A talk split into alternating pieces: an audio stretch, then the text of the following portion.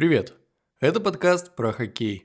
Подкаст, послушав который, вы сможете задушнить перед своими друзьями, рассказав им про отмывы денег Аризоны и пояснив, почему клубы меняют травмированных игроков. Это подкаст, который вместе с вами слушают Патрик Кейн и Нью-Йорк Рейнджерс, а букмекеры боятся и просят не слушать. Меня зовут Евгений Загорский, и я надоел разговорами о хоккее своим близким, поэтому буду рассказывать вам про жаркую неделю обменов НХЛ и махинации клубов в преддверии дедлайна. Расскажу, почему формат плей-офф нужно менять и как обычно. Сделаю аналитику прошедших и будущих матчей. А сделаю это я когда? Да прямо сейчас, после звука штанги. Что за яркая неделя для хоккейных гиков вроде меня. Вау!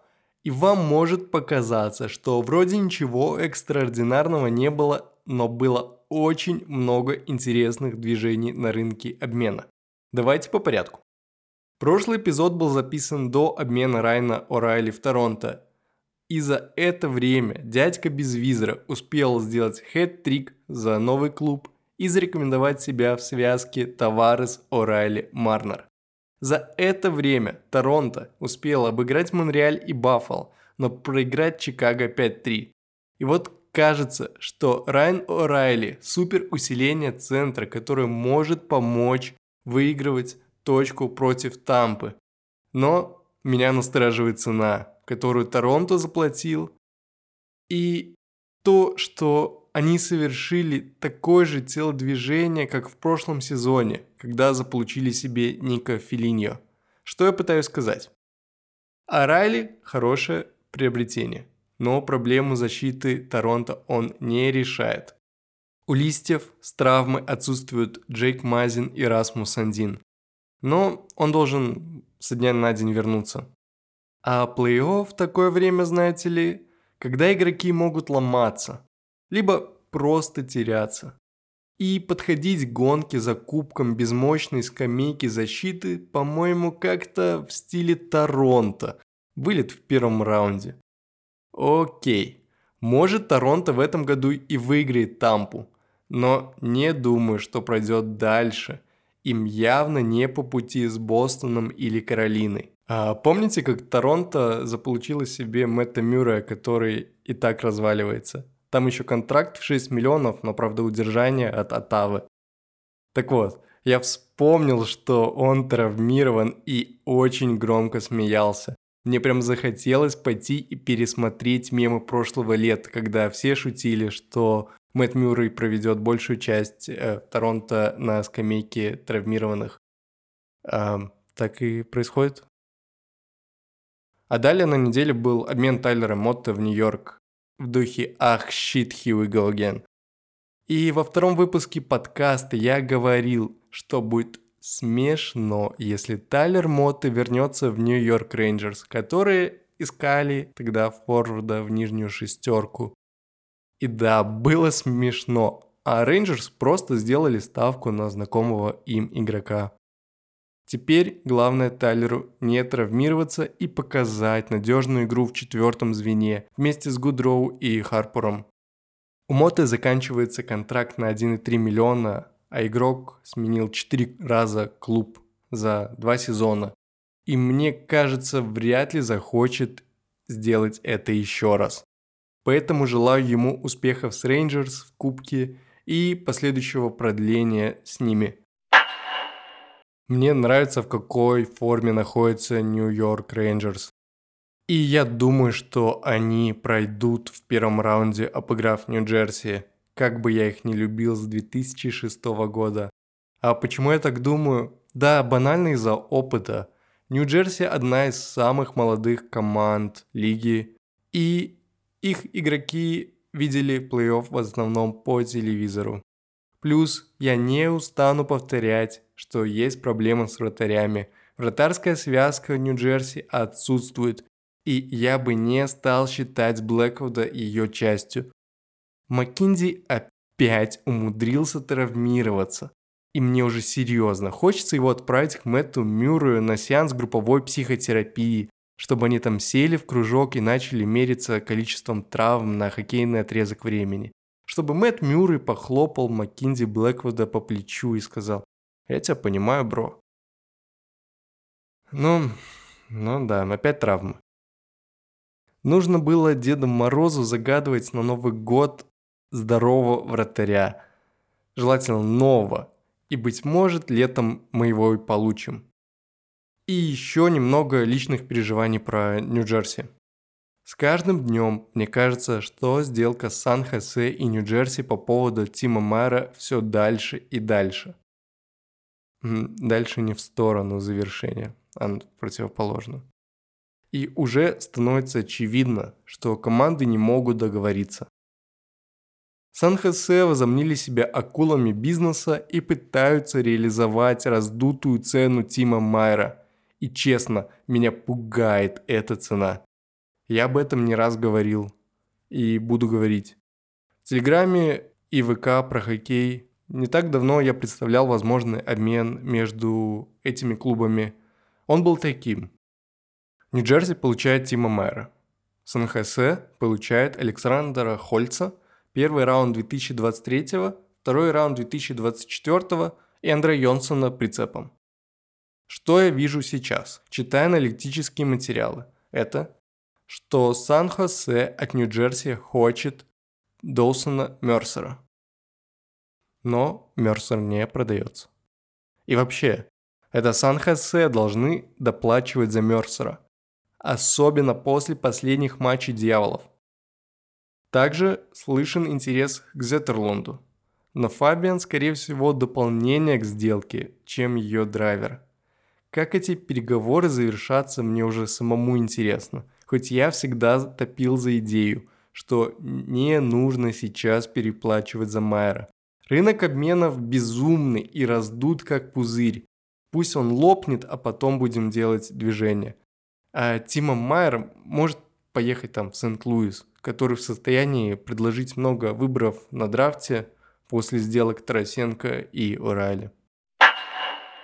Вспомнив о Сент-Луисе, есть слухи, что они присматриваются к Джейкобу Чикрану, который так никуда и не ушел. Но ты находится в позиции, когда любой свободный игрок может стать для них предметом обсуждения. Ресурсы у команды есть, и они будто подумывают о перестройке на лету, Обменяем тут, подпишем игроков здесь, и вот мы вновь в разговорах о кубке. Но сколько уже таких примеров я видел.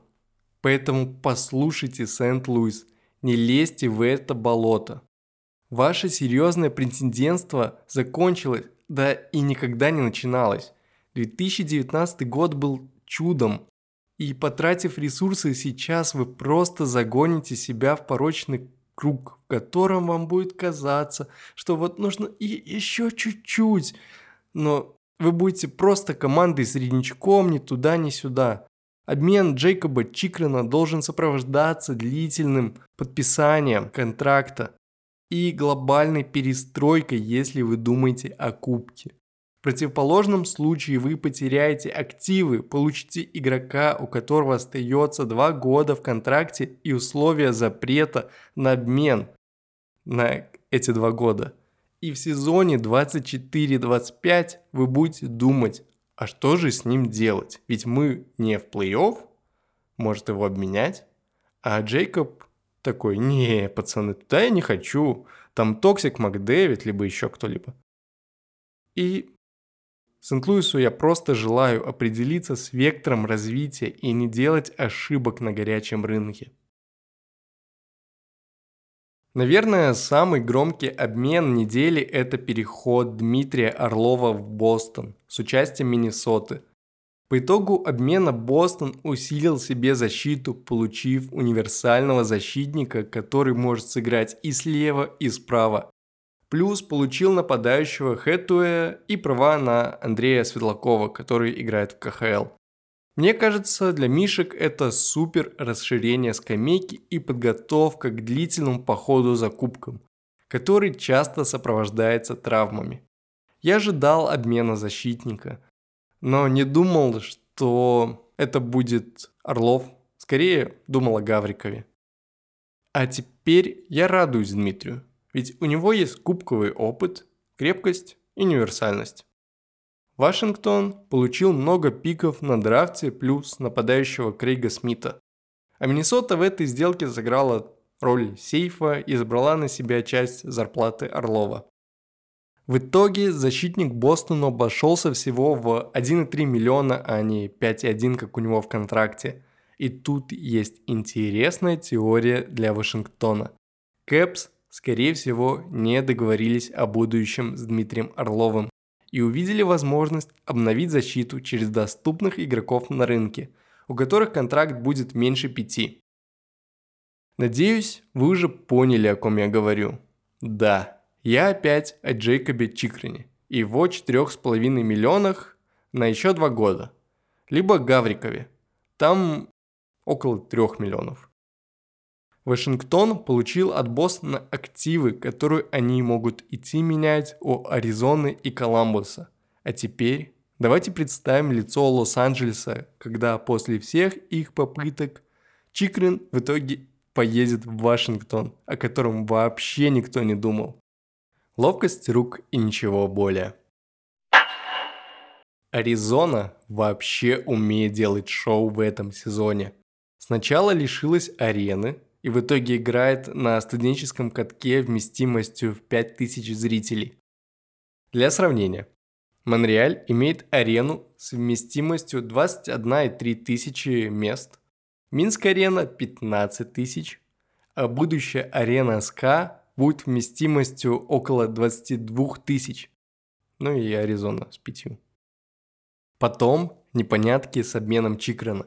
А сейчас отмыв денег для Вегаса и последнее – это очень интересная история для хоккейных гиков. Она показывает, насколько сложный хоккейный бизнес. Что произошло? Аризона обменялась с Вегасом на травмированного игрока, который не играл с 2021 года и вряд ли сыграет. Это я про Ше Вебера. Такое действие может показаться странным, но оно уже было, и на это есть объяснение. Такие обмены совершаются ради экономии или наоборот, ради добора зарплатной ведомости. В прошлом году, когда Вегасу не удалось обменять Додонова в Анахайм, а потолок был пробит, там еще Айкел был, помните? Так вот, тогда Вегас решил менять Додонова в Монреаль на Шея Вебера, которого можно было поместить в список травмированных и не учитывать его кэп-хит. А Монреаль тогда страдал от большой мертвой зарплаты, в которую, кроме Вебера, входил еще и Кэрри Прайс. Поэтому Canadiens с радостью помогли себе и Вегасу. В этом же сезоне, когда у рыцарей выбыли Робин Леннер и Марк Стоун, необходимости лайфхака имени Вебера больше нет. Шея Вебер стал таким же грузом, как когда-то был для Монреаля – Удивительный игрок, балласт, конечно. А вот Аризона, наоборот, испытывает проблемы с полом зарплат. Ей нужно набирать вес. Поэтому жирный контракт Шия Вебера может пригодиться. И если койоты лишатся еще сейчас Чикрана, то их ситуация станет только хуже, и команда будет вынуждена платить штраф. А миллионы на ветер никто не хочет выкидывать. Мы же не миллионеры тут поэтому ломать ничего не будем. Если ваше окружение все еще думает, что хоккей это лишь про беззубых диких мужиков, бегающих за шайбой и дерущихся в перерывах, то включайте им подкаст про хоккей. Здесь им расскажут про махинации и тонкости лиги. И если вы надеялись, что я закончил душнить про контракты и обмены, то разочарую вас или обрадую. Кому как. У меня есть теория заговора про Чикаго и их обмен с Оттавой. Чикаго получила Никиту Зайцева и несколько пиков, а взамен не дала никого. Давайте попробую объяснить возможные причины такого обмена. Есть несколько теорий. Первая, на мой взгляд, самая безопасная. Команды просто ждут лотереи драфта и будут корректировать сделку по ситуации. Например, Если Чикаго выигрывает лотерею и получает первый, второй или третий выбор на драфте, то она может придержать первый раунд этого года у себя, а дать Атаве, например, выбор следующего года. Этот драфт уникальный, и со всех утюгов э, звучит, что Коннор Бедарт, что Мечков, и поэтому отдавать сейчас э, пик, когда такие новобранцы могут стать потенциальными звездами лиги, это довольно глупо и так делать не захочется никому. Вторая моя теория тоже довольно трезвая. Звучит она так. Чикаго банально не разобрался со своим будущим и не решил дела с контрактами. В этом случае ястребы просто попросили у Отавы время до конца дедлайна, чтобы они могли урегулировать сделки вполне разумно, когда вы не знаете, что у вас там с Кейном, Тоусом, Джонсом и, будущим. А теперь моя теория заговора. Чикаго готовится к возможному обмену Патрика Кейна и Сета Джонса. И клубу нужен вес для пола зарплат. Если Чикаго меняет двух игроков, то у них появляется проблема зарплатной ведомостью. Она будет меньше разрешенной что приведет к штрафу. Точнее, явной проблемы у них не будет, так как при таких обменах они будут удерживать часть зарплаты звезд у себя. Но у клуба будет меньше пространства для маневра. Придется играть в математику и подбивать циферки. И ограничивать себя в чем-то. А так, контракт Никиты Зайцева дает в моменте больше свободы на рынке обмена для Чикаго. Ястребы могут быть ястребами политическом смысле. То есть быть более агрессивными. Но это все теория заговора, и тут нужно наблюдать за рынком и по факту обмена или отсутствия обмена Кейна или Джонса, возвращаться к пунктам номер один или два. Очень интересно, запасаемся попкорном и продолжаем диванную аналитику в подкасте про хоккей. Сегодня у меня очередной хот-тейк про организацию лиги и формат плей-офф. И он появился в размышлениях о Торонто и их судьбе с Тампой. Команды уже какой год выходят друг на друга, обеим это не нравится, Торонто проигрывает, Мич Марнер едет на поле для гольфа. В чем моя идея? Это изменить формат организации пар сетки плей-офф по принципу права выбора соперника. Как устроена сетка плей-офф сейчас? В первом раунде победители дивизионов играют с обладателями Wild Card, а команды, занявшие в своих дивизионах 3 и 3 места, играют между собой. Преимущество домашнего льда имеет команда с более высоким местом в общем зачете. И что мы получаем? Мы получаем ситуации, когда несколько лет подряд у нас одни и те же пары, а выигрыш дивизиона или президентского кубка вообще не всегда является лучшей идеей либо решением для плей-офф, так как на местах wildcard могут находиться очень неудобные команды. Либо дальнейшая сетка может быть не такой удобной для чемпионства. И что я предлагаю? Предлагаю дать право выбора соперника на первый раунд плей-офф и убрать эти правила дивизионов. Чемпион конференции получает право выбора себе соперника первым, потом выбирать второе место, затем третье и четвертое. Таким образом, мы получаем более аналитический и захватывающий хоккей. Команды будут стремиться выиграть сезон, чтобы выбрать наиболее удачный для себя расклад. И удачный расклад – это не всегда выбор наиболее слабого соперника. Это может быть попытка устранения сильного соперника уже в первом раунде, банально контрпиком. То есть лишить его легких раскладов, оставив только сложный выбор. Либо наоборот, выбрать максимально сложного соперника на первый раунд, когда у тебя команда свежая и без травм – Например, вдруг Бостону сейчас захочется играть против Каролины, чем потом в финале конференции. Банально из-за травм. Восстановится еще этот Андре Каши, случится чудо с Пачаретти, Надо ли это Бостону? Нет. В общем, система выбора соперников дает не только пространство для стратегических маневров, но и медиа-шум. Журналисты, фанаты, диванные аналитики типа меня будут спекулировать, кого выберет их любимая команда. Фэнтези-лиги станут сложнее, но в то же время интереснее. Везде сплошные плюсы и стимулы побеждать. А пока будем смотреть в очередной раз на Торонто и Тампу и надеяться, что Торонто выйдет во второй раунд. Как обычно, в завершении эпизода аналитика и предсказания на самые интересные матчи выходных. Суббота богата на них. Правда, большинство матчей довольно проходные, с явными победителями, но есть несколько интересных, по крайней мере для меня. Свой хоккейный день я планирую начать с матча Нью-Йорк Рейнджерс против Вашингтона. К Рейнджерс после обмена Тарасенко у меня особый интерес. С каждым матчем хочется чуть больше понять форму соперника моих любимых Нью-Джерси. В прошлом матче сезона между собой команды сыграли на 4-0, и Вашингтон вышел победителем. В этом матче Нью-Йорк выступает лидером, хоть оба клуба в последнее время испытывают проблемы.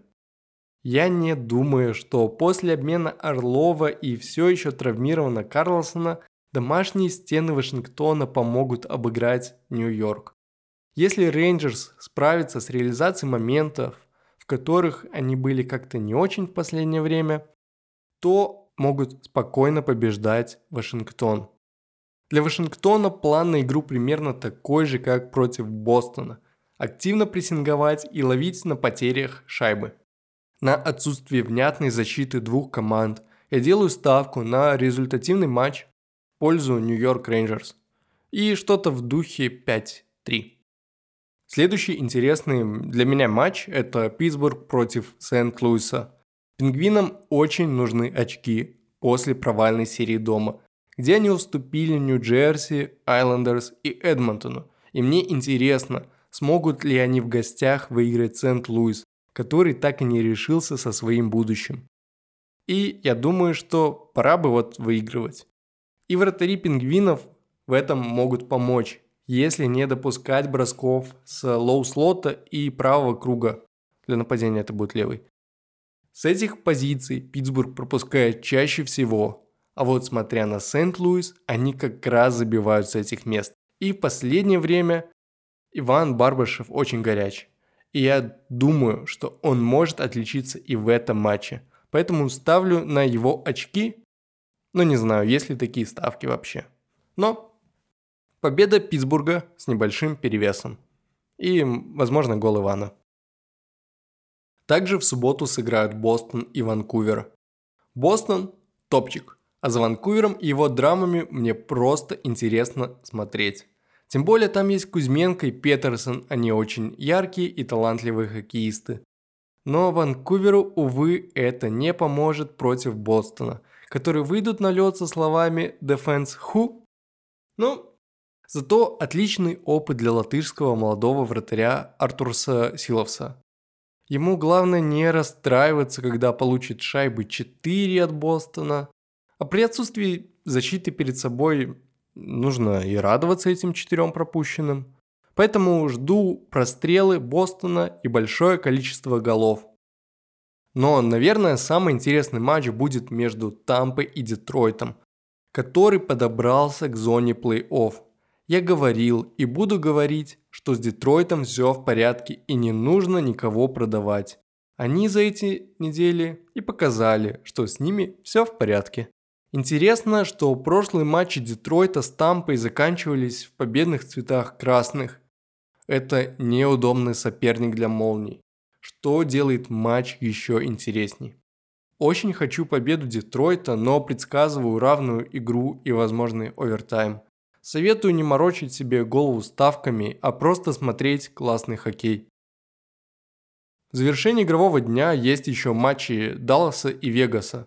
Он важен для таблицы Востока, так как может перемешать команды в топе.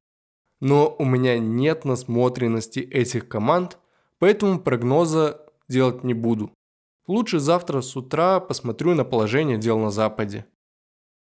А также есть матч Калгари и Колорадо. Сказать, что это важный матч для команд, ничего не сказать. Тут борьба за места плей-офф. Команды находятся на восьмом и девятом месте Запада. Колорадо играет дома, а родные стены чемпиона Кубка Стэнли должны помогать. Команда при этом находится в серии побед и может продолжить ее этой ночью. Я думаю, исход решит надежность защиты Колорадо. Если не дать возможности убегать Калгари, то серию побед спокойно можно довести до цифры 5. Ставлю на победу Колорадо, но с небольшим перевесом и небольшим счетом. В воскресенье смотрю на матч Вашингтона против Баффало, который впервые с 2011 года выйдет в плей-офф. Тогда Тейджу Томпсону было 14 лет, а Расмусу Далину 11. А мне было тоже 14. Ладно, к хоккею. Вашингтон будет играть back-to-back и, как обычно, запрется в своей зоне, выстроившись в бокс плюс один. Поэтому ставлю на победу Баффало. Потом Буду смотреть на Нью-Йорк и Лос-Анджелес. Тоже back-to-back игра для Нью-Йорка, и тут сложно. Нужно смотреть матч в субботу и потом делать ставку на воскресенье. В субботу, скорее всего, выйдет Игорь Шестеркин, значит в воскресенье будет Халак. Что не так надежно. Лос-Анджелес умеет не только атаковать, но и пропускать. Их показатель разницы шайб всего плюс 2 что довольно мало для команды на втором месте западной конференции. Посмотрю матч в субботу и сформирую свое мнение о Нью-Йорке насчет воскресенья. Только так и только так вам советую. Должен ли я еще раз сказать, что следующий матч тоже back-to-back, или мы пропустим эту информацию? Но Две уставшие команды, Тампа и Питтсбург, будут выяснять отношения в воскресенье. И думаю, кубковый опыт Тампы поможет выиграть матч против пингвинов. Молнии умеют играть эффективный и структурированный хоккей, поэтому матч не будет результативным, и вы можете поставить на тотал меньше пяти. Победа Тампы. И в завершение Сиэтл примет Торонто прошлый раз Кракен потопил Торонто 5-1, но сейчас есть О'Райли, горячий Нилендер и Марнер. Поэтому ожидаю противоположный результат и победу Торонто. Честно, уже нет сил глубоко анализировать матчи, поэтому просто ставка на вере. Вы дослушали пятый выпуск подкаста про хоккей. И я хочу вам похлопать и сказать спасибо что выдержали мое занудство. Если информация показалась интересной, то приглашаю вас поставить оценки подкасту там, где это возможно, а также подписаться на Телеграм или ВК про хоккей. Там я ежедневно публикую интересные видео и другие новости лиги. Ссылки будут в описании. Пока.